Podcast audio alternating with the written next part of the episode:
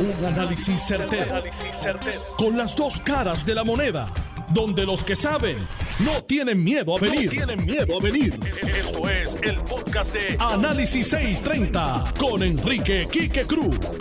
Buenas tardes, mis queridas amigas amigos. Yo soy Enrique Quique Cruz. Tú estás escuchando Análisis 630. Yo estoy aquí de lunes a viernes de 5 a 7. Voy rapidito para que no se aguante el tiempo. El presidente Donald Trump hoy a las 3 y 9 de la tarde dio instrucciones a su equipo que estaba negociando, específicamente al secretario del Tesoro, Steve Mnuchin, de que se retiren de la mesa de negociación. Estaban negociando con los demócratas, hacía ya varios días, desde la semana pasada, un segundo estímulo. Un estímulo que iba a estar entre los 1.6 trillones y los 1.9 trillones.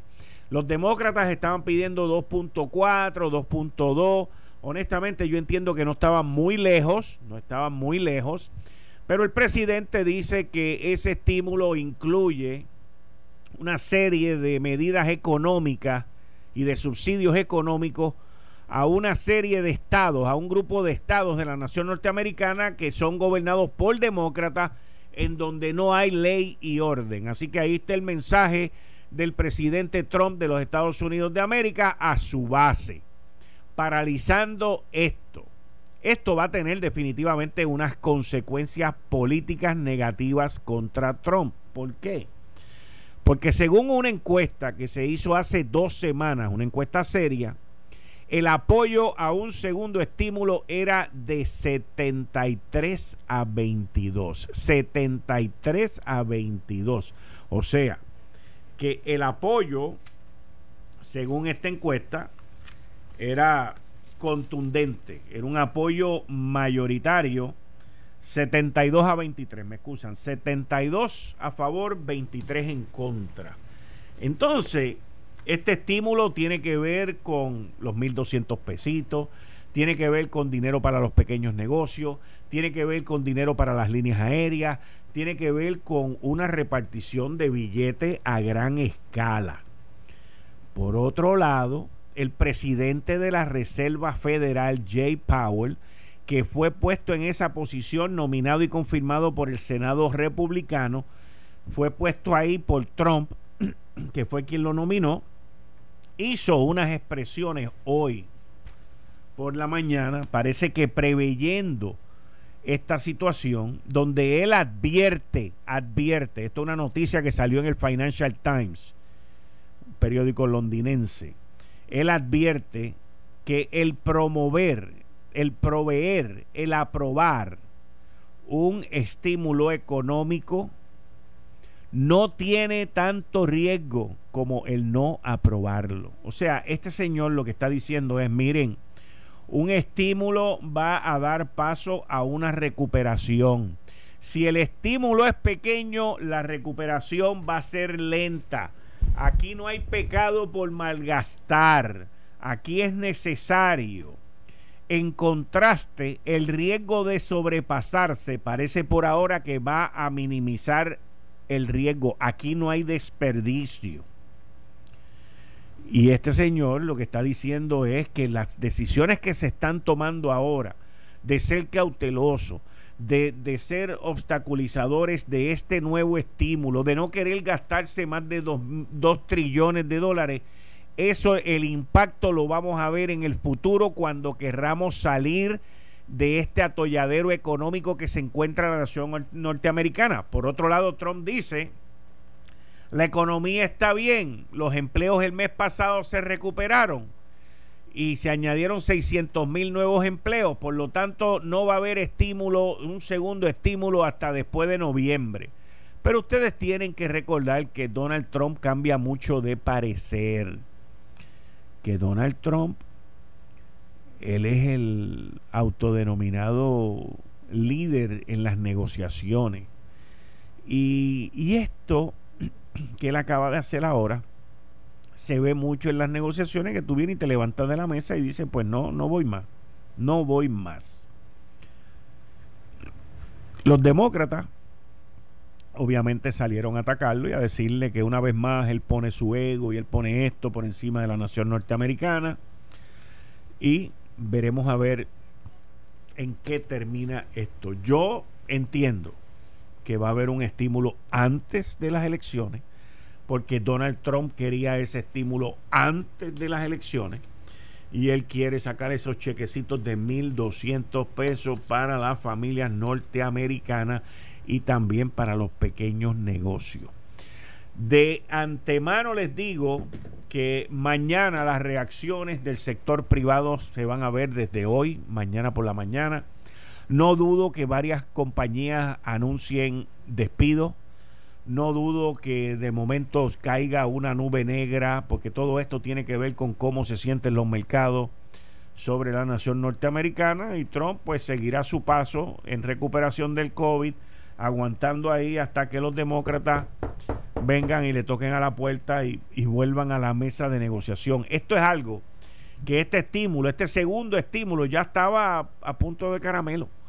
Ahora, Trump sabe que llegar a un acuerdo ahora, el Senado va a volver a regresar dentro de 10 días, más o menos, 10 a 12 días, y también sabe que tienen que volver para la confirmación de la jueza del Tribunal Supremo y que todo esto se va a juntar. Y yo entiendo, y lo pueden anotar ahí hoy a las 5 y 16 de la tarde, que él va a tratar de juntar la confirmación de la jueza del Tribunal Supremo de los Estados Unidos con el estímulo y buscar la manera, mira, de bajar las aguas cuando se levanten los demócratas a politizar y a quejarse por esa confirmación. Así que yo creo que él va a juntar una cosa con la otra, pero eso es análisis. Vamos a ver de aquí a 10, 12 días qué es lo que está pasando. En otro tema, la gobernadora Wanda Vázquez, la gobernadora constitucional Wanda Vázquez Garcet y el secretario de Salud, Lorenzo González Feliciano, andan por Nueva York y, están buscando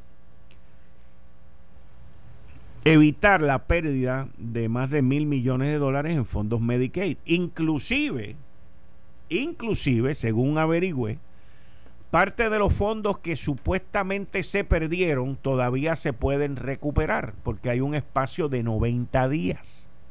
Hay un espacio de 90 días que tú todavía puedes gastar. Y no estamos todavía, estamos en el día número 6 ahora mismo. O sea que hay, hay espacio para recuperar parte de lo ya perdido y tratar de evitar perder parte de lo que entró en el presupuesto el primero de octubre. La gobernadora y el secretario de salud tienen unos argumentos, tienen unas posiciones que yo entiendo que la Junta de Supervisión Fiscal, que ya tienen un presidente nuevo en David Skill, profesor de Derecho Corporativo en la Universidad de Pennsylvania, a quien conozco y he hablado con él en par de ocasiones, eh, están ahora mismo en la Junta la descendencia boricua Ana Mato Santo, David Skill, que es el presidente electo por la Junta con la salida de Carrión, el juez, el ex juez de la Corte de Quiebra Arthur González y el experto en eh, planes de retiro eh, Andrew Biggs, a quien conozco también, tuve la oportunidad una vez de conocerlo. Así que la Junta está compuesta por estas cuatro personas. Y ahora le toca a estas cuatro personas escuchar los argumentos de la gobernadora, escuchar los argumentos del secretario de salud sobre se deben o no se deben utilizar estos fondos que no son recurrentes.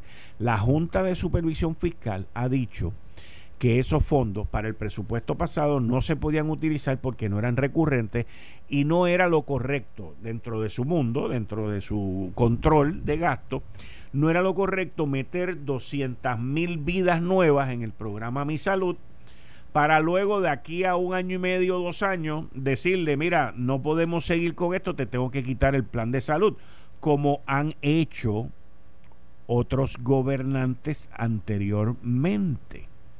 Ahora, ahora, el argumento por parte de la gobernadora y el secretario de salud es que hay una emergencia en Puerto Rico con el COVID-19 y que deberían de permitir por un año el meter a esas 200 mil vidas en el corona, en el plan Mi Salud, para que esas personas tengan algún tipo de protección y de cobertura de salud. Son gente que han perdido su empleo, que han perdido su, su plan de salud privado, en muchos, en muchos de ellos, por la situación económica que hay en la isla. Y yo entiendo que la Junta de Supervisión Fiscal deberían de analizar esto desde un punto de vista no financiero, no de presupuesto, no de gasto, sino el momento de salud histórico en el cual estamos viviendo hoy y que vamos a vivir por los próximos 12 meses, más o menos. Porque en lo que sale la vacuna, en lo que se distribuye la vacuna, en lo que pasa todo con la vacuna, va a pasar seis meses. Mínimo, mínimo, mínimo. Así que hay que escuchar y hay que analizar y ver los planteamientos que tiene la gobernadora Wanda Vázquez, el secretario de Salud Lorenzo González, para determinar por parte de estos cuatro miembros de la Junta si se debe o no se debe proceder con esta cobertura. Así que esto va a ocurrir dentro de los próximos días. Usted lo escuchó primero aquí. Y es algo que eh, yo espero que la Junta de Supervisión Fiscal eh, mire esto desde el ángulo de salud que estamos viviendo hoy y que se atemperen a esa situación y que se le pueda dar paso a esto. Yo espero, yo espero. Bueno, entrando en el próximo tema. El próximo tema tiene que ver con la campaña de Aníbal Acevedo Vilá. Las encuestas dicen que están por debajo, que está por debajo como 10 puntos. Y Aníbal ayer, que lo discutimos aquí, sacó un anuncio en donde entra en su campaña su esposa. Y hasta cierto punto, el, hasta cierto punto no, le zumban duro a Jennifer por un anuncio que estaba corriendo ya, donde dice que Aníbal utilizó a su familia para lavar dinero sucio. Yo me di la tarea de investigar y de ir atrás en el proceso y de leerme las acusaciones y, de mirar también recortes de periódico. Y, la explicación es la siguiente. Cuando acusaron a Aníbal Acevedo Vilá y a la otra persona que acusaron con Aníbal, a su asistente, su mano derecha, eh, ellos, las alegaciones por parte de Fiscalía Federal era que Aníbal iba, Aníbal iba donde sus familiares y les decía, necesito que me, estoy dando un ejemplo, necesito que me dones dos mil pesos a la campaña y yo te los devuelvo. Y que supuestamente y alegadamente el familiar venía y le daba un cheque por dos mil dólares a nombre de la campaña y que luego le desembolsaban el dinero a la persona en cash. Y eso tengo el artículo aquí, que lo, lo, retraté inclusive y lo guardé eh, en adición al, al indictment y y toda la demás información. Mientras su hermana emitió dos cheques que suman 2.000 entre octubre 1, entre octubre del 2001 y marzo del 2002. Dijo que alguien se lo pidió, que no recuerda quién. Se los devolvieron y los dejaron en casa de su madre. Según el testimonio leído por la fiscal federal María Domínguez, Enríquez declaró que Acevedo Vilá fue a su casa y le dijo que por favor le hiciera un cheque a nombre de la campaña. Lo hizo y se lo dio a Aníbal Acevedo Vilá y él le reembolsó el dinero. Después varió y dijo que Acevedo Vidal le recalcó que le reembolsaría el dinero, que se lo reembolsó, pero después alegó que no recordaba quién se lo dio. Aquí dice, familiares de Aníbal Acevedo Vilá emitieron 11 cheques que sumaron 9.250 dólares para amortiguar la deuda de la campaña del 2000 como comisionado residente y se le fue reembolsado según testimonios estipulados acabados de presentar al jurado en la sala del juez Paul J. Barbadoro. Las partes estipularon el, el, testimonio del primo del ex eh, primer mandatario, Efren Enríquez Vilá, y de su hermana Elba Acevedo Vilá. El primero emitió cinco cheques y la hermana dos cheques, mientras que sus padres Salvador Acevedo y Elba Vilá emitieron cuatro cheques a nombre del comité Acevedo Vilá. Según el testimonio leído, pues el dinero, bueno, ahí ustedes tienen parte de la información, el indictment y todo lo que... Entonces, el anuncio de, de la campaña de Jennifer dice que el Aníbal utilizó a su familia eh, para, para lavar dinero sucio. Esa es la parte que, que entra en todo esto. Y sale eh, su esposa, Piti Gándara, diciendo, eh, mira Jennifer, no metas a mi familia en esto, tú eres más grande que la, que la campaña. Y, y aquí entra una parte que es interesantísima porque los que corren la campaña de Jennifer no han contestado ni han dicho nada. Y yo estoy seguro que es que no pueden contestar. O no se sienten seguros de contestar. O no se sienten cómodos contestando. Por otro lado, tú no has escuchado a nadie defendiendo a Jennifer. El único que escuché yo de antemano aquí fue a Quiquito Meléndez en el programa de Pedro Pierluisi, donde estaba siendo entrevistado por Leo Díaz, que aprovecho, Leo, para también decirte a través de las ondas radiales, Happy Birthday to you, muchas felicidades.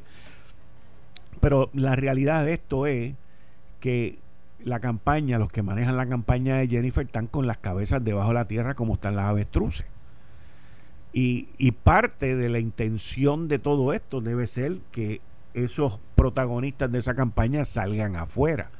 La recomendación no es que la candidata lo haga, porque hasta cierto punto, pues solapadamente como que le dicen Jennifer, tú eres más grande que esto. Pero esto son cosas que, esto es como el coronavirus, by the way, que sigue creciendo, sigue contagiando gente y sigue caminando por ahí a cómo le da la gana. Vengo con más análisis ya mismito. También vengo con el licenciado John Mott en Análisis 630. Eh, estás escuchando el podcast de Noti1. Análisis 630 con Enrique Quique Cruz. Como todos los martes con el licenciado John Mott y a las 6 de la tarde con el economista Jorge Helguera, licenciado César Vázquez y el licenciado Francisco González como todos los martes. Y a las 6.46.50 con el psicólogo en 5 minutos con mi psicólogo que vamos a tocar el tema que lo dejamos pendiente ayer sobre la gente que amenaza a los empleados. Sí. Buenas tardes, John Mott, bienvenido. Buenas tardes. Hay muchas, muchas cosas aquí hoy. Eh, hay mucho, hay mucho. Vale, arranca. Bueno, vamos a empezar con el plebiscito. Eh, la decisión del Supremo no es sorpresa la decisión, pero, como siempre digo, lo importante es cómo lo hicieron. Primero que te dice, todo te dicen el plebiscito de 2012 y 2017 proveen la voluntad del pueblo sobre el cambio de estatus. Las papeletas en blanco no cuentan. O sea que si vas a protestar, pierdes el voto bien importante también, porque estamos hablando, no, que si, que si el, el 2012 hubo más papeletas, eso es de la Pero, eh, John, una, un momentito ahí. Eh, este Tribunal Supremo ya había invalidado eh, esto de lo de, ¿cómo se llamaba lo otro? Lo de lo que pasó en las elecciones de Aníbal Acevedo Vilá, o sea, ellos ya habían invalidado ese, ese, ese ese proceso de votación? Este... No, había un caso, hay un caso del Tribunal Supremo de Puerto Rico anterior, donde se dice que los votos en blanco no cuentan. Eso mismo, eso. Pero aquí, okay. pero aquí específicamente se lo dicen y hacen referencia al plebiscito de 2010 y, de 2012 y la abstención del 2017. ¿Okay? Eso es bien importante. También le hacen una puya bien fuerte a Lela le dicen, mira, en el plebiscito del 2012, donde se rechazó el ELA, votaron el 78% de los votantes elegibles, mientras que en 1952 solamente votaron el 58% de los votantes elegibles. O sea, 20% más votaron en contra de ELA que a favor de ELA, eh, que se dio 60 años después. Son un detallito bien interesante. Bueno, el, el, el juez que escribió la decisión el juez asociado Martínez Torres.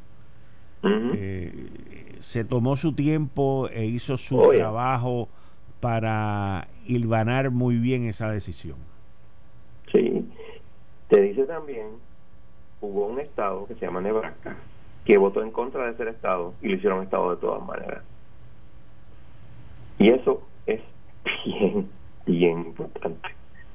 Guam tiene elecciones todos desde 1980, tiene elecciones para presidente, obviamente no se cuenta de votos en los Estados Unidos, pero lo hacen. ¿Por qué? Porque tienen el deseo de ser de que los consideren y tener el voto. Igual que el, te dicen, en los territorios tuvieron plebiscitos antes de tener el aval del Congreso. Así que eso, en cierta manera, él rechaza todos los argumentos baladíes que había en contra del plebiscito y otros más. Ok. Entonces, vamos al, al caso de la Junta de Retiro porque tiene implicaciones fuertes para la Junta de control de supervisión fiscal. En el caso de la Junta de Retiro de la Universidad de Puerto Rico versus la Junta de Gobierno de la Universidad. En ese caso le dicen, el apelativo de Puerto Rico le dice, mira, Junta de Gobierno, tú violaste tu deber fiduciario hacia el, hacia el retiro de los eh, empleados. Por lo tanto, te voy a sacar de ser el que maneja el retiro y se lo voy a dar a la Junta de Retiro de la Universidad de Puerto Rico. ¿Por qué es importante? Porque le deben un montón de millones de dólares de retiro. En el plan de ajuste no se está pagando eso.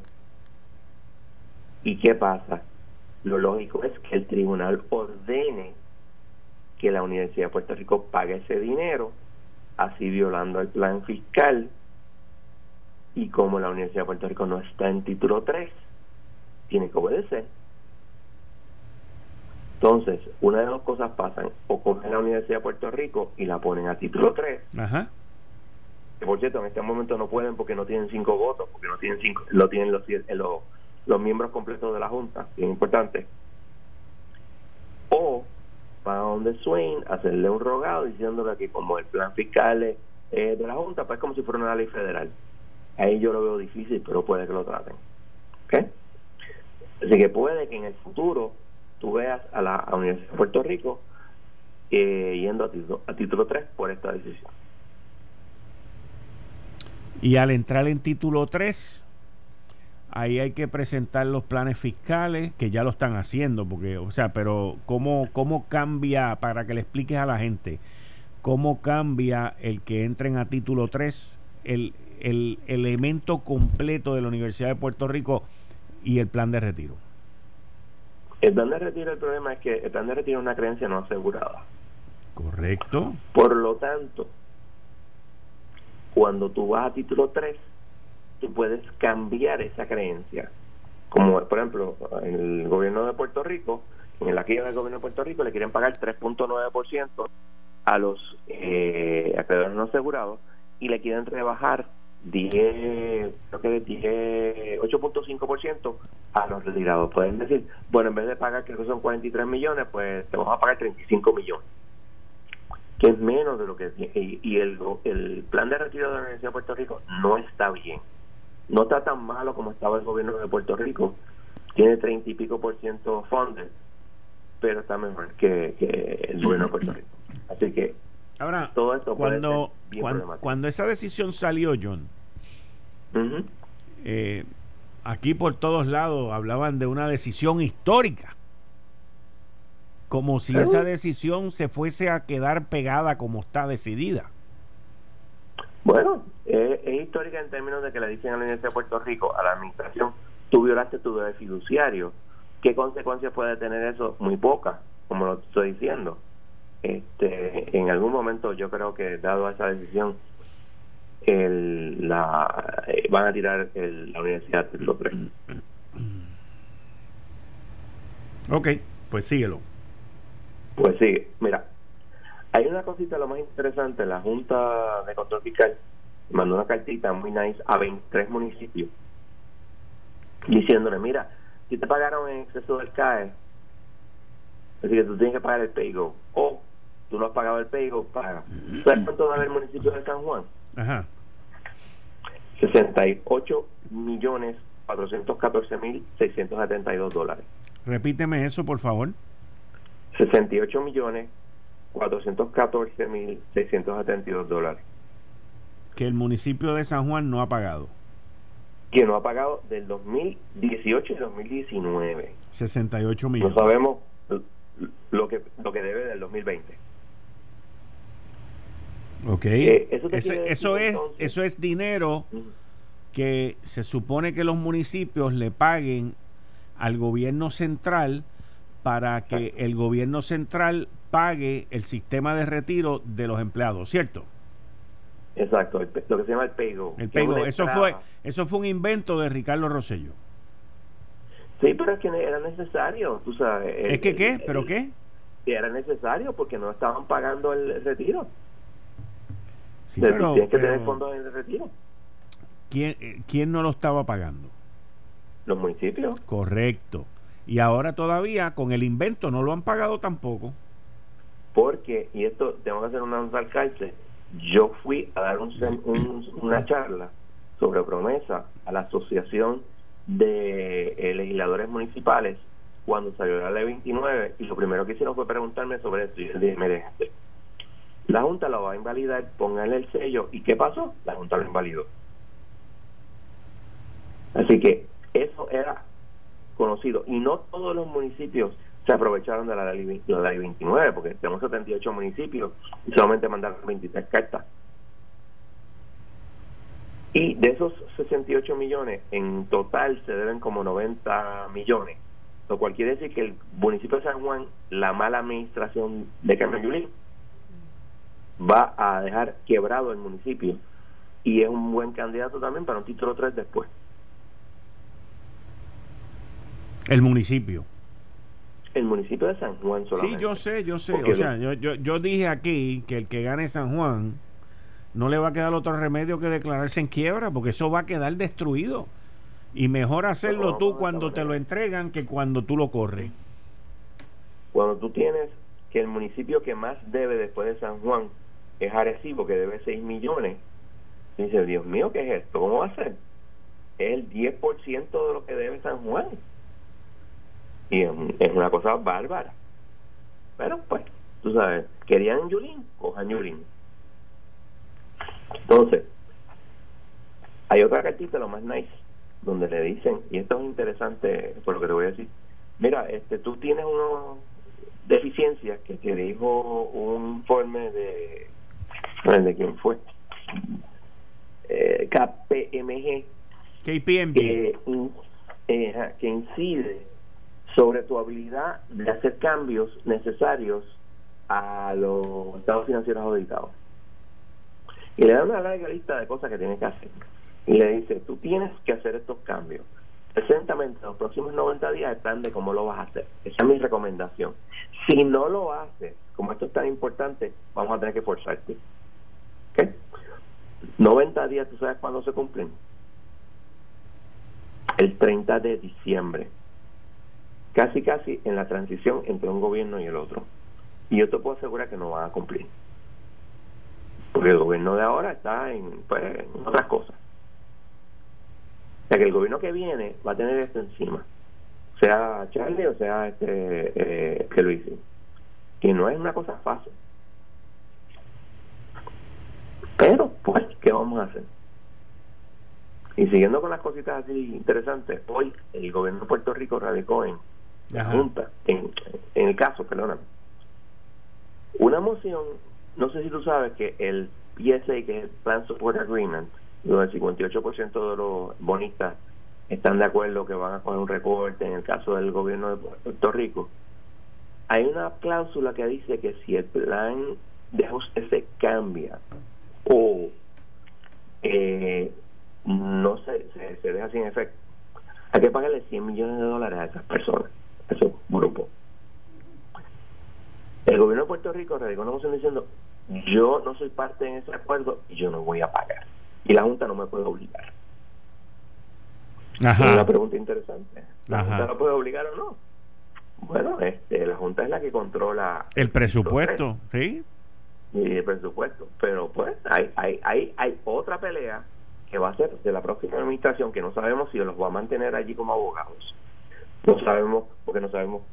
Si ya Luis probablemente los deje. Y yo tengo gran respeto por los abogados del gobierno de Puerto Rico, este, Rapizardi y, y Peter Friedman. Pero yo no sé lo que Carlos Delgado quiera hacer. Y como si lo eligen gobernador, tiene todo el derecho a poner representante que le dé la gana. Pero vean acá, este John, eh, desde un punto de vista legal, todas estas peleas que el gobierno de Ricardo Rosselló se ha metido con la Junta en corte las ha perdido.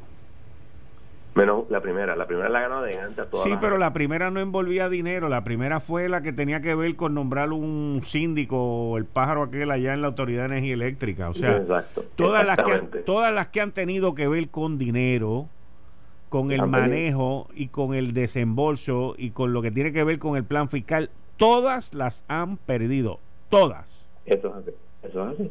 Entonces, te vas a poner a gastarte cientos de miles de dólares en una decisión para volver y perderla y quien único se sigue haciendo rico aquí son los abogados? Bueno, preguntarle al gobierno de Puerto Rico, lo ha hecho desde el 2017. Lo sé. Yo entiendo que lo mejor es ponerte y sentarte y hacer las cosas para que la Junta se vaya. Pero el gobierno de Puerto Rico simplemente no quiere cambiar cómo hace las cosas. Ese es el problema que tenemos. Y sigue gastando billetes a todo lo que da. Ahí es donde único puede seguir gastando sin, sin pena. Porque fíjate que la Junta no le puede socavar, la Junta no le puede socavar ese gasto. Yo diría que no. Hay una, eh, en una draft argumento, en un momento determinado, la Junta dijo básicamente es que ellos no pueden tener abogados y no no, no pueden tener a seis en este, una voz en este asunto. Y la Junta le dijo, bueno, yo creo que sí y, siempre les ha permitido hablar.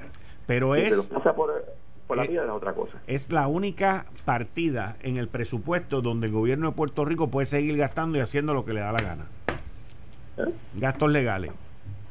Sí, pero te digo, es una ridiculez, por ejemplo, el Tribunal Supremo de Estados Unidos de negocios exteriores en el asunto de, la, de los presupuestos. Yo he dicho esto 20 veces el gobierno, el, el Tribunal Federal, el Tribunal Supremo expide menos del 1% de los eh, certiorarios. El, toda la petición, y eso cuesta cientos de miles de dólares, es una pérdida de dinero, pero lo hicieron de todas maneras. Ok, ¿nos, queda, ¿nos queda algún tema? No, yo creo que eso eso lo cubre básicamente todo. Oye, gracias como siempre, manteniéndonos al tanto con todo lo que está ocurriendo. Muchas gracias, John. Hasta el martes próximo. Esto fue el, podcast de Notiuno. Análisis 630 con Enrique Quique Cruz. Dale play a tu podcast favorito a través de Apple Podcasts, Spotify, Google Podcasts, Stitcher y notiuno.com.